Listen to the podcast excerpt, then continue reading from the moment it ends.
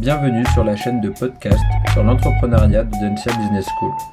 Je suis Mathéo, étudiant de la majeure entrepreneuriat à Audencia, et j'ai la chance d'être accueilli par Evan Nataf, cofondateur de Beastly, qui va partager avec nous son expérience d'entrepreneur. Cette série sur la croissance vise à offrir une meilleure compréhension du phénomène de croissance des entreprises et plus généralement des organisations lors de leurs premières années d'existence. Evan, peux-tu brièvement te présenter et nous présenter ton entreprise, Beastly, s'il te plaît? Alors, moi en fait, depuis, euh, le, depuis la fin de mes études, j'ai euh, été hyper attiré par euh, l'univers des réseaux sociaux en général. j'ai fait une école de commerce plutôt généraliste et en fait, j'ai choisi tous mes stages en fonction de mes passions. Donc, le stage qui était pour moi décisif, enfin, euh, un vrai virage, c'était en 2012 euh, à New York, quand j'ai été dans une agence qui euh, gérait la stratégie des marques sur Facebook. D'accord. et auprès des ambassadeurs de marques sur des campus universitaires. Donc c'était aux États-Unis.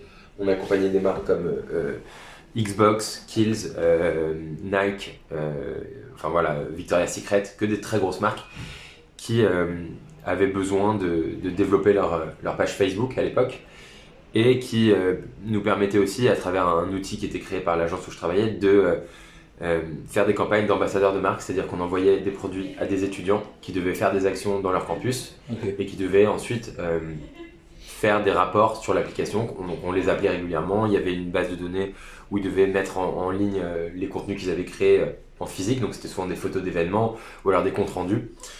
Et voilà, c'est comme ça qu'on traquait leurs actions. Donc euh, ce point-là était vraiment déclencheur pour moi parce que c'était d'abord un travail qui était hyper intéressant et créatif. Ce que j'aime en fait, la créativité et euh, quand même euh, sans être une personne si manuelle que ça en fait. et donc quand je suis rentré en France, j'ai regardé un peu ce qui se faisait sur les réseaux sociaux des marques et en fait il n'y avait aucune marque qui avait encore créé sa page Facebook. D'accord. Donc c'était vraiment au début, aux prémices, c'était en 2011 à peu près 2012. Et et donc je me suis dit, ok, je veux me spécialiser là-dedans. Donc j'ai fait euh, euh, les dernières années d'études, euh, la 3 4 année dans mon école était par système d'électif. Donc je pouvais choisir vraiment pour moduler ma formation comme je voulais. Et j'ai essayé de faire le plus possible de marketing, de psychologie, etc. D'accord. ensuite, je suis passionné de musique. Donc j'ai fait quand même mon mémoire de fin d'études sur le nouvel, en fait, sur la relation artiste-fan. Le thème de mon mémoire, c'était la relation artiste-fan, le nouveau business model de la musique. Donc, comment est-ce que les artistes pouvaient monétiser la relation qu'ils avaient avec leurs fans? Et en fait, ça, c'est les prémices de l'influence au fond.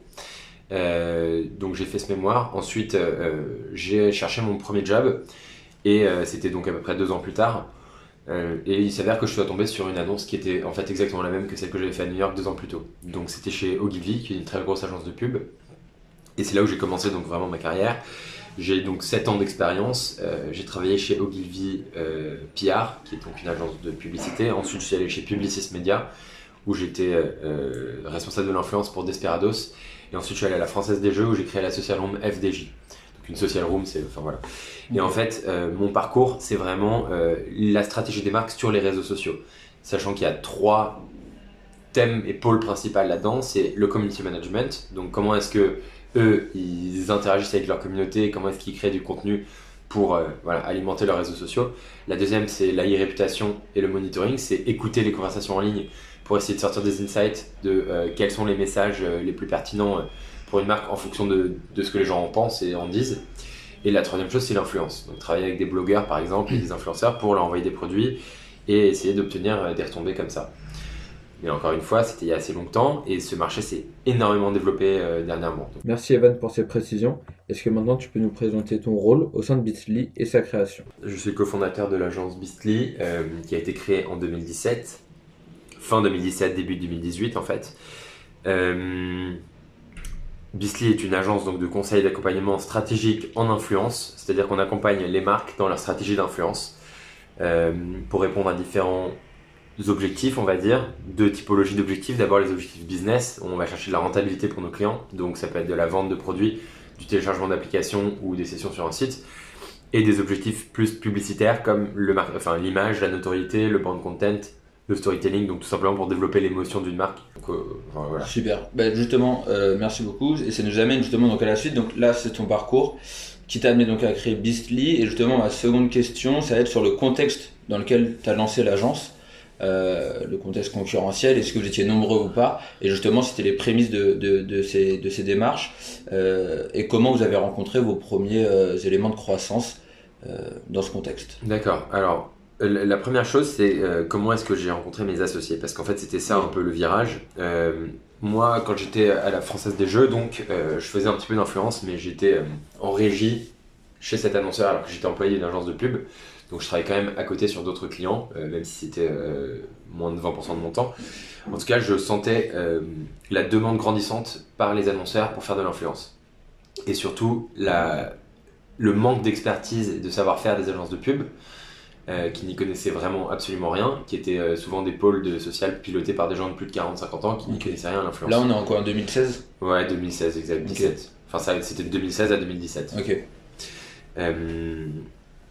Et donc, en fait, ce qui s'est passé, c'est que j'ai voulu changer de boulot et j'ai été chassé par deux boîtes qui étaient des agences d'influence, euh, les plus grosses à l'époque. Euh, et en fait, euh, les entretiens étaient un peu inversés, dans le sens où c'est moi plutôt qui avait ma conviction et ma vision de, de ce, de ce savoir-faire et je voulais vérifier que ça matchait bien avec le leur. Et à chaque fois, je ne me retrouvais pas du tout dans leur entreprise, dans leur valeur d'entreprise et dans leur manière de travailler. Sachant que ce qui coinçait le plus, c'est que c'était beaucoup des agences euh, SaaS, donc en fait des plateformes qui étaient créées. Il y a eu vraiment un boom de ça dans les années 2017. Beaucoup d'agences qui ont été créées, qui étaient des plateformes SaaS, où en fait les, les influenceurs s'inscrivaient et les marques s'inscrivaient et les marques envoyaient des briefs sur la plateforme. Les influenceurs répondaient aux briefs sur la plateforme et tout se, faisait, tout se faisait à travers une plateforme. Sauf que malheureusement sur ces plateformes, il n'y avait que les influenceurs euh, nuls, parce qu'en en fait euh, les influenceurs qui vont chercher du travail, c'est qu'ils n'ont pas forcément assez d'influence et que, leurs abonnés, voilà, il y a eu beaucoup de euh, d'achats d'abonnés à l'époque ou d'influenceurs euh, hyper euh, avec des hyper mauvaises images. Voilà, ceux qui n'arrivaient pas à trouver du travail correctement, en fait, ils passaient par ces plateformes. et donc j'ai été chassé par deux plateformes. Je me voyais vraiment pas travailler dedans et puis je me suis dit bon bah j'ai envie de créer ma propre agence et de faire les choses à ma manière. J'ai déjà un bon réseau d'influenceurs parce que j'avais quand même travaillé avec des influenceurs dans les cinq dernières années. Euh, et, voilà, j'avais envie de faire les choses à ma manière. Et en fait, quand j'ai décidé que je voulais monter mon agence, j'ai appelé Julian, qui était lui un entrepreneur dans le mobile, euh, qui est un, entrepreneur qui a créé plusieurs apps et qui a un très gros réseau d'entrepreneurs et d'investisseurs. Et en fait, euh, lui, il avait commencé, pour rendre service à ses amis entrepreneurs, à faire de la croissance et de l'acquisition via l'influence. Donc en fait, euh, lui, c'est le fondateur de l'application Fruits, par exemple, qui est une app de dating. Toute la croissance de cette application vient de l'influence. Et donc, euh, quand je l'ai appelé, je lui, je lui ai dit, écoute, je pense que tu as pas mal de gens dans ton réseau qui veulent faire de l'influence, donc moi, je suis là pour proposer mes services. Et lui, il m'a dit, bah écoute, moi, ça fait un an avec Quentin que on commence un peu à le faire. Enfin, lui, ça faisait un an qu'il le faisait un peu euh, de manière personnelle et pour rendre service. Et donc, je les ai rejoints dans, dans ce contexte-là. Donc en fait, quand on a monté l'agence, on avait déjà euh, quelques clients qui étaient des start qui levaient des fonds et qui avaient besoin de faire de la croissance. En fait, ils lèvent des fonds, ils ont besoin de faire de l'acquisition pour assurer les investisseurs et l'influence permettait de faire des campagnes au ROI, donc euh, en coût par installation. Euh, on payait par exemple un influenceur 2000 euros pour générer des téléchargements d'appli en frais fixes et le client nous payait par exemple 1 euro par téléchargement. Donc si l'influenceur qu'on payait 2000 euros faisait 20 000 installations, on gagnait 18 000 euros. Par contre, s'il en faisait 200, on perdait notre argent qui était vraiment le notre début. Donc, euh, c'est comme ça qu'on a vraiment commencé à avoir du cash et à comprendre qu'il y avait un, vrai besoin. Mais eux, comme je te disais, enfin, lui surtout mon associé, est très euh, dans la performance, alors que moi je viens de la pub. Donc mon travail était vraiment de plutôt essayer de ramener des marques qui avaient des objectifs de notoriété, d'image, de brand content. Donc en fait, eux, ils avaient plein de petites startups avec lesquelles ils bossaient. Et moi, mon travail, c'était vraiment de ramener des grosses marques, celles qui étaient euh, mes anciens clients et celles avec qui j'avais travaillé. Merci beaucoup Evan pour ces éléments. Est-ce que maintenant tu peux nous parler du moment où tu t'es dit voilà, Bisley rencontre vraiment sa première croissance? Le vrai virage qu'on a eu, la vraie performance, c'est quand on a signé notre premier gros client qui s'appelle Back Market. C'était en décembre 2018. Euh, et on a avait fait une très grosse levée à l'époque. Eux, ils avaient fait une très grosse levée, exactement, de plusieurs centaines de millions. Euh, je crois que ça avait levé 120 millions d'euros, tu vois. Et euh, voilà, et donc on, on est allé les voir, on leur a fait une présentation, il n'y avait même pas de compte Instagram à l'époque, tu vois. D'accord. Donc c'est nous qui avons créé leur, créé leur compte Instagram et qui leur avons appris à faire de l'influence. Et aujourd'hui, c'est un des leviers les plus efficaces Et pour ils eux. sont hyper forts aujourd'hui en plus. Ouais, et c'est un de nos clients depuis 2018, tu vois. Ok, incroyable. Donc je pense que le vrai euh, moment où on a pu euh, passer la tête hors de l'eau et se dire ok, il y a un vrai besoin et, et on peut vraiment apporter de la valeur à des marques, c'est quand on a signé Back Market en fin 2018 euh, pour faire des campagnes euh, vraiment de notoriété et de rentabilité et de performance. C'était vraiment l'alliance des deux, tu vois. Et donc, euh, en gros, euh, le- la première étape était euh, de sortir de chez nous, parce que jusque-là, on travaillait chez nous, chacun. Donc, on s'est pris des bureaux. On a eu besoin très En rapidement fin 2018 d'employer du coup. on- en fin 2018, quand Ouais. on a signé notre premier gros client. Là, on a tout de suite été chez WeWork parce qu'on avait besoin de, de bureaux clés en main, on va dire. Yes. On a pris deux personnes avec nous qui étaient des stagiaires à l'époque. Et voilà, et là, on avait une équipe et des bureaux. Et ensuite, ça a fait que grandir à partir de là. quoi. Ok. Et là aujourd'hui vous êtes une dizaine Aujourd'hui, on est 16. 16, ok. Ouais, on a des bureaux de 100 mètres carrés et là, on est en train de déménager. Bah, Cet après-midi, on va faire des visites. On, on- En fait, on était 12 au début de l'année. Donc là, on a embauché 4 personnes euh, dans les derniers mois, dans les derniers Ok, deux mois. incroyable. Cette semaine, par exemple, il y a trois personnes qui sont arrivées. Euh, Enfin voilà, et, et l'ambition n'est pas d'être euh, 50 ou 100, parce que euh, ben, ça augmente les charges fixes. Donc Yes. euh, il faut quand même qu'on continue de, de signer des nouveaux clients qui vont nous permettre d'atteindre euh, quand même la même rentabilité qu'on avait au début. Quoi. Ok. Justement, euh, vous, le, le- le- votre premier gros contrat, c'est Back Market. Toi, en tant que cofondateur, quelles actions t'as menées pour créer cette croissance?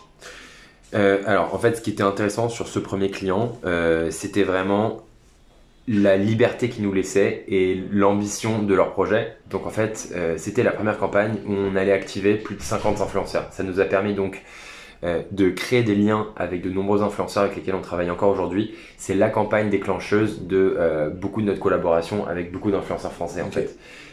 C'était une marque qui nous a vite fait confiance et qui avait beaucoup de budget, donc ça nous a permis en fait de, de faire énormément de choses, des actions autant créatives que, enfin, autant euh, sur l'aspect créatif que sur l'aspect relationnel avec les influenceurs. Euh, et moi, de mon point de vue, euh, ce que j'ai fait là-dessus, en fait, c'est tout simplement essayer de structurer d'un point de vue organisationnel la gestion de ces campagnes, qui sont devenues en fait nos modèles de process qu'on utilise encore aujourd'hui. Bon, bien sûr qu'on a optimisé, surtout dont mon associé s'occupe beaucoup maintenant, donc qui ont été très très optimisés. Mais voilà, c'était la première fois qu'il nous fallait vraiment une organisation précise pour pouvoir délivrer euh, un service qu'on avait vendu. La mise en place des premiers process pour des grosses campagnes. Voilà, les premiers process euh, qui vont servir de process interne, euh, les premiers résultats qui étaient aussi valorisants pour notre ego et pour la fierté, autant d'un point de vue satisfaction et rentabilité client que satisfaction côté influenceur. Donc on a commencé à être plus crédible aux yeux des influenceurs. Enfin voilà, ça a développé notre crédibilité et notre légitimité. Ok. Et donc, tu as senti que cette campagne, c'était un tournant. C'était soit vous aviez beaucoup de moyens, donc la possibilité de faire plein de choses avec plusieurs influenceurs, potentiellement une grosse réussite et potentiellement une grosse déception du côté client. C'était c'était le moment clé qui a déclenché la croissance de Bisley ou... On a, on a attendu en fait avant d'aller chercher Back Market Ok. parce qu'on voulait être prêt. Parce que c'était un client qu'on avait euh, dans le viseur depuis longtemps, parce- euh, enfin voilà, pour plusieurs raisons. Mais euh, au moment où, les- où on a commencé à travailler avec eux, on était au point et on savait qu'on allait pouvoir assurer un service de qualité. Super. Sinon, on n'y serait pas allé. Ok. On n'aurait pas, enfin voilà, il faut pas se rayer les dents euh, en essayant d'aller plus vite que la musique, quoi. D'accord, ok. Et justement, c'est une des questions. Vous avez géré votre croissance, c'est une croissance que vous n'avez pas, que vous avez pas subie, euh, que vous avez voulu et vous étiez prêt à. Absolument, ouais. Je dirais qu'aujourd'hui, par contre, c'est un peu l'inverse. Aujourd'hui, le bouche à oreille fait que euh, on a énormément de demandes et qu'on n'a pas le temps de tout traiter, donc c'est pour ça qu'on se, Ok. qu'on se développe. Mais à l'époque, c'était vraiment sous contrôle. D'accord, donc là vraiment vous êtes dans une phase d'accélération, d'où les, les, les récents recrutements. On a eu une accélération pendant les deux premières années qui était plutôt euh, euh, basique et plutôt rassurante, on va dire, qui nous permettait de nous projeter dans les quelques années suivantes. Et aujourd'hui, on va dire que euh, dans la dernière année, depuis début 2020, depuis début, début 2020, euh, bah, notre chiffre d'affaires a fait fois, fois 5. Ok, incroyable. Ok, super. Mer- merci beaucoup, merci beaucoup pour ces éléments. Et juste bah, pour terminer, euh, vous qui avez vous avez connu une croissance quand même assez rapidement avec ce premier contrat avec Back Market au bout d'un an. Euh, quel conseil tu diras à des jeunes entrepreneurs euh, pour atteindre un certain niveau de croissance? Quels éléments, quelle, quelle démarche ou quel mindset il faut avoir plutôt pour que ça s'applique à, tous les secteurs? Ben, moi, je parler de mon point de vue. J'ai entendu tellement d'entrepreneurs qui parlaient de patience et de temps Euh, moi, je me considère pas trop comme un entrepreneur. J'ai plutôt l'impression d'être un expert de mon, de mon métier, avec un vrai savoir-faire. Euh, et je pense que ce qu'il faut pour réussir, c'est apporter une valeur en fonction de, de ton talent ou de ton, ta passion, tu vois. Donc, euh, pour moi, le conseil pour entreprendre, ce serait vraiment ben, de faire les choses à ta manière, selon tes convictions, avec ton savoir-faire, d'avoir vraiment une connaissance de ton marché, de ton métier et de ton secteur. Euh, et c'est ça en fait qui va faire que les gens euh, vont avoir confiance en ton produit ou alors en ton service. Euh, Enfin voilà, donc je dirais que c'est du travail, de la persévérance, du plaisir, surtout, il faut prendre plaisir. Si on prend zéro plaisir, il faut pas attendre un point où on se dit dans deux ans je vais enfin kiffer, parce que sinon pendant tes deux premières années ça sera malheureux. Donc il faut aimer tout le process de création. Euh, et voilà, il faut vraiment avoir, je pense, une valeur ajoutée à, apporter euh, dans le monde dans lequel on vit. Quoi. Ok, super. Donc euh, éventuellement des années d'expérience dans le domaine avant de monter sa boîte ou? Pour moi, l'expérience, en l'occurrence, c'est ça qui m'a permis de développer mon savoir-faire. Euh, après, ça peut, je travaille aujourd'hui avec des jeunes qui ont 18-20 ans, qui ont zéro expérience, mais par contre qui sont passionnés, qui, sont, qui ont tout appris tout seul sur Internet Ok. Euh, et qui, sont, euh, enfin, qui, ont la même, euh, qui apportent la même chose à l'entreprise que des gens qui ont 10 ans d'expérience. Cette génération, justement, je trouve qu'elle est très forte pour se former soi-même, surtout dans les métiers du digitaux.